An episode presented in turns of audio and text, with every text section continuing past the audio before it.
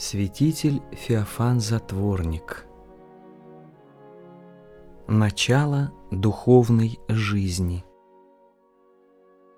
Как начинается в нас христианская жизнь? Надобно нам уяснить себе, когда и как начинается истинно христианская жизнь для того, чтобы видеть, положено ли в нас начало жизни сей, и в случае, если не положено, знать, как положить оное, насколько это от нас зависит. То нерешительный еще признак истинной жизни во Христе, если кто-нибудь именуется христианином и принадлежит к Церкви Христовой. Не всяк глаголей ми – Господи, Господи, внидит в царствие. И не все сущие от Израиля суть Израиль. Можно быть в числе христиан и не быть христианином. Это всякий знает. Есть момент, и момент весьма заметный, резко обозначающийся в течение жизни нашей – когда кто начинает жить по-христиански. Это тот момент, когда в нем начинают качествовать отличительные черты жизни христианской. Христианская жизнь есть ревность и сила пребывать в общении с Богом деятельным, по вере в Господа нашего Иисуса Христа, при помощи благодати Божией – исполнением святой воли Его, во славу Пресвятого имени Его. Существо жизни христианской состоит в богообщении о Христе Иисусе, Господе нашем, в богообщении, вначале обычно сокровенном не только от других, но и от себя. Видимое же или ощущаемое внутри нас свидетельство о ней есть жар деятельной ревности исключительно о христианском богоугождении, с полным самоотвержением и ненавидением всего тому противного. Так, когда начинается сей жар ревности, когда полагается начало христианской жизни, и в ком он постоянно действует – тот живет по-христиански. На этой отличительной черте надобно остановить немного подолие наше внимание. «Огня приидох во врещи на землю», — говорит Спаситель, «и как желал бы я, чтобы он возгорелся». Это говорит он о христианской жизни и говорит потому, что видимое ее свидетельство составляет возжигаемое в сердце Духом Божиим ревность о богоугождении, похожая на огонь.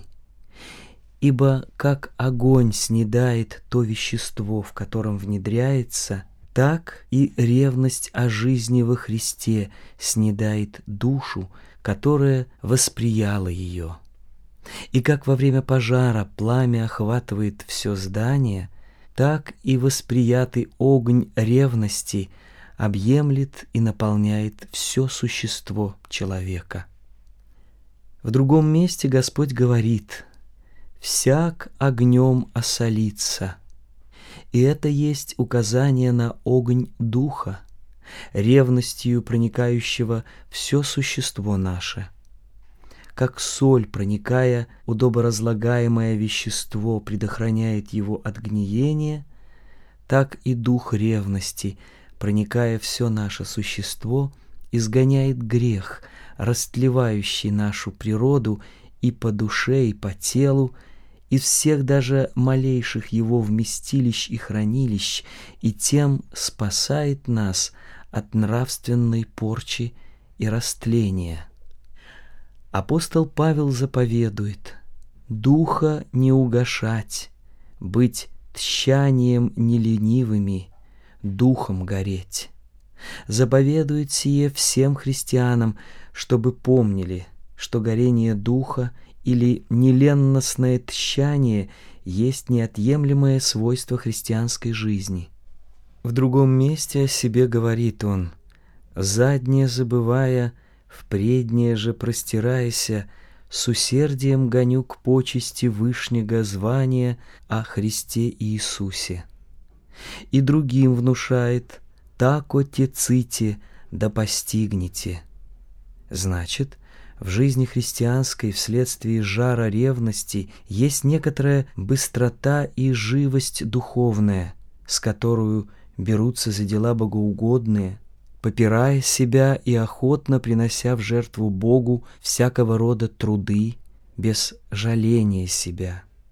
Утверждаясь на таком понятии, легко можно заключить, что холодное исполнение устава в церкви, равно как регулярность в делах, устанавливаемая расчетливым рассудком, исправность, степенность и честность в поведении еще не суть решительные указатели, что качествует в нас истинно христианская жизнь. Все это хорошо, но коль скоро не носит в себе духа жизни о Христе и Иисусе, не имеет никакой пред Богом цены. Такого рода дела будут тогда как бы бездушные истуканы. И часы хорошие идут исправно. Но кто скажет, что в них есть жизнь? Так и тут. Часто имя имеют только что живы, будучи на деле мертвы. Эта добропорядочность поведения больше всего может вводить в обольщение. Истинное его значение зависит от внутренних расположений, в которых возможны значительные уклонения от существенной правды при делах правых. Как, удерживаясь внешний отдел греховных, можно питать к ним привязанность или соуслаждение в сердце, так равно, делая дела правые внешне, можно не иметь к ним расположения сердечного. Только истинная ревность, как добро хочет совершать во всей полноте и чистоте, так и грех преследует до малейших его оттенков. Первого ищет она, как насущного хлеба, с последним поступает, как с врагом смертельным. Враг врага ненавидит не только в лице его собственном, но ненавидит родных его и знакомых, даже вещи его, цвет ему любимый, вообще все, что сколько-нибудь напоминает о нем тоже и ревность о богоугождении истинная, преследует грех в малейших о нем напоминаниях или намеках, ибо ревнует о решительной чистоте. Не будь этого, сколько нечистоты может залечь в сердце. И какого успеха можно ожидать, когда нет стремительной ревности о христианском богоугождении? В чем нет труда, то будет еще исполняться. Но коль скоро потребуется в чем-либо усиленный труд или какое-либо самопожертвование, тотчас последует отказ по невозможности совладеть с собою. Ибо тогда не на что будет опереться, чтобы подвинуть себя на доброе дело. Самосожаление подорвет все опоры. Если же примешается другое какое побуждение, кроме указанного, то оно и доброе дело сделает недобрым. Соглядатые при Моисее убоялись от того, что себя жалели. Мученики охотно шли на смерть от того, что их сожигал внутренний огонь. Истинный ревнитель незаконное только делает, но и совет — и всякое благое внушение, тайно впечатлеемое в душе, делает не представляющееся только, но бывает изобретателен добро, весь в заботах об одном добре прочном, истинном, вечном. «Везде потребно нам, — говорит святой Иоанн Златоуст, — усердие и многое разжение души, готовое ополчиться против самой смерти, ибо иначе невозможно царствие получить. Дело благочестия и богообщения есть дело многотрудное и многоболезненное, особенно на первых порах. Где взять сил, чтобы подъять все эти труды? При помощи благодати Божией, воодушевленной ревности. Купец, воин, судья, ученый проходят службу многозаботливую и многотрудную. Чем поддерживают они себя в трудах своих? Воодушевлением и любовью к своему делу. Не иным чем можно поддерживать себя и на пути благочестия. А без всего мы будем находить в служении Богу томность, тяготу, скуку, вялость. И тихоход идет, но с болезнью, тогда как для быстрой серной или проворной белки движение и переход составляют удовольствие. Богоугождение ревностное есть отрадное, окрыляющее дух шествие к Богу. Без него можно испортить все дело. Надо все делать во славу Божию, наперекор живущему в нас греху, а без всего мы будем все исполнять только по привычке, по требованию приличия, потому что так издавна делалось и так делают другие. Надо делать все, а в противном случае мы иное делаем, а иное нет, и притом без всякого сокрушения и даже памяти о пропусках. Надо все делать со вниманием и осмотрительностью, как главное дело, а иначе мы будем делать, как пришлось. И так ясно, что без ревности христианин – плохой христианин, вялый, расслабленный, безжизненный, не тепл, не хладен, и жизнь такая не жизнь. Сие ведая, подчимся явить себя истинными ревнителями добрых дел, чтобы быть истинно угодными Богу не имея скверны или порока, или нечто от таковых. Итак, верное свидетельство о жизни христианской есть огонь деятельной ревности о богоугождении. Спрашивается теперь, как возжигается сей огонь, кто его производители? Такая ревность производится действием благодати – Однако же и не без участия свободной нашей воли. Жизнь христианская не есть жизнь естественная. Таково же должно быть и ее начало, или первое ее пробуждение. Как в семени растительная жизнь пробуждается тогда, как к сокрытому в нем ростку проникает влага и теплота, и через них всевосстановляющая сила жизни, так и в нас жизнь божественная пробуждается, когда проникает в сердце Дух Божий и полагает там начало жизни по духу, очищает и собирает воедино омраченные и разбитые черты образа Божия. Пробуждается желание и свободное искание действием извне – Потом не сходит благодать через таинство и, сочетавшись со свободою, рождает мощную ревность. И никто не думай сам собою родить такую силу жизни. Об ней должно молиться и быть готовым приять ее. Огонь ревности с силою — это благодать Господня. Дух Божий, сходя в сердце, начинает действовать в нем не снедающую только, но и вседействующей ревностью. Иным приходит на мысль, зачем это действие благодати? Неужели мы сами не можем делать добрых дел? Вот мы сделали то и то доброе дело, поживем и еще что-либо сделаем. Редкий, может быть, не останавливался на этом вопросе. Иные говорят, что мы не можем сами собою ничего доброго делать.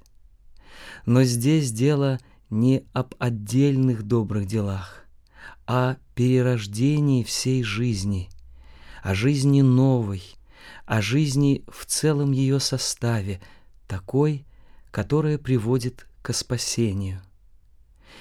При случае нетрудно что-нибудь сделать даже очень хорошее, как делали и язычники.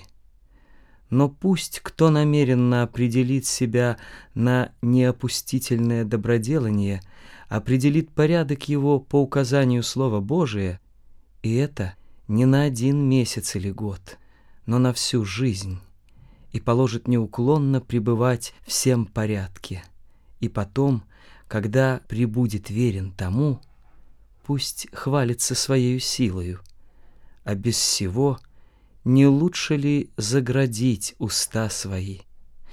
Мало ли бывало и бывает опытов самодеятельного начинания и устроения христианского жития, и все они оканчивались и оканчиваются ничем. Постоит немного человек в новоизбранном порядке и бросает, а как иначе? Нет сил. Только вечной силе Божией свойственно поддерживать нас неизменными в расположении, среди беспрерывных приливов изменений временных. Потому надобно преисполниться сею силою и спросить ее, и принять по чину.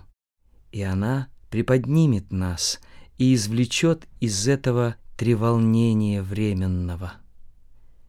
Обратитесь еще к опыту и посмотрите, когда приходят такие помышления самодовольства.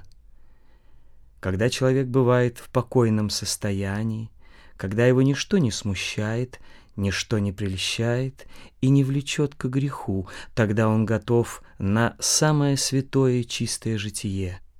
Но чуть движение страсти или соблазн, куда все обеты? Не говорит ли себе часто человек, ведущий невоздержанную жизнь, «Теперь не буду больше», но насыщение страсти прошло, новый позыв восстает, и он опять является во грехах. Хорошо рассуждать о перенесении обид, когда все идет по нашей воле, не наперекор самолюбию.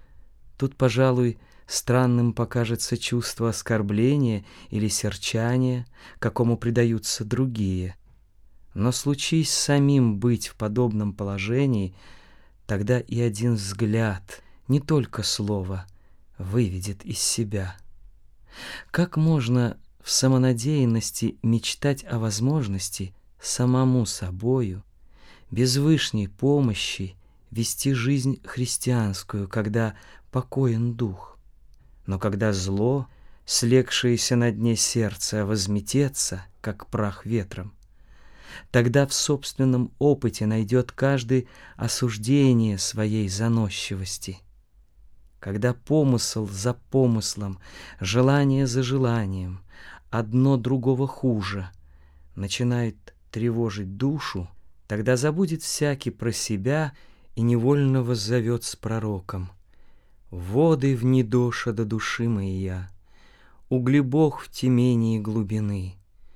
О Господи, спаси же! О Господи, поспеши же!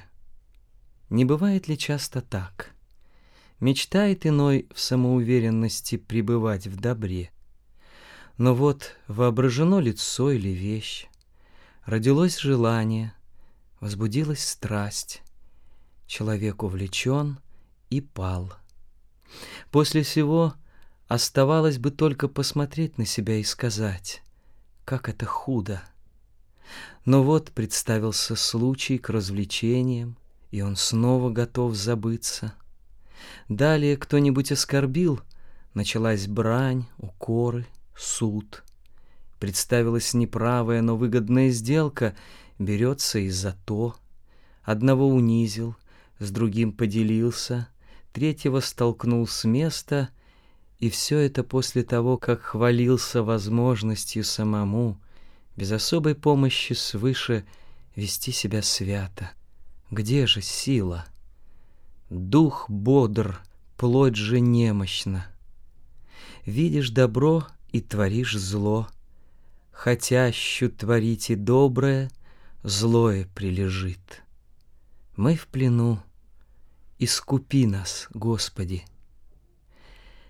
Один из первых вражеских наветов на нас есть помысл самонадеянности, то есть, если не отвержение, то не чувствование нужды в благодатной помощи. Враг как бы говорит, не ходи туда, к свету, где хотят тебе дать какие-то новые силы. Ты у меня и так хорош. Человек и предается покою, а враг между тем где подкинет камень неприятностей, где наведет на скользкое место прелести страстей, где усеет цветами закрытые селки, светлая обстановка. Не оглядываясь, человек стремится все далее и далее и не догадывается, что не спадает все ниже и ниже, пока, наконец, не не зайдет на самое дно зла — преддверию ада. Не нужно ли в таком случае крикнуть ему, как первому Адаму, «Человек, где ты? Куда ты зашел?» Вот это-то воззвание и есть действие благодати, которое заставляет грешника в первый раз осмотреться на себя. Итак, желаешь начать жить по-христиански, взыщи благодати — Минута, когда не зайдет благодать и сочетается с Твоею волею, будет минутою рождения жизни христианской сильной, твердой, многоплодной. Где обрести и как принять благодать, зачинающую жизнь? Стяжание благодати и освящение ею нашего естества совершается в таинствах. Здесь мы предлагаем действию Божию или предносим Богу свою непотребную природу, и Он действием своим притворяет ее. Богу угодно было для поражения гордого ума нашего в самом начале истинной жизни сокрыть силу свою под сенью вещества простого. Как это бывает, не постигаем – но опыт всего христианства свидетельствует, что иначе не бывает. Таинств, преимущественно относящихся к началу жизни христианской, два — крещение и покаяние. Потому и правила касательно начала жизни истинно христианской собираются одни вокруг крещения, а другие вокруг покаяния.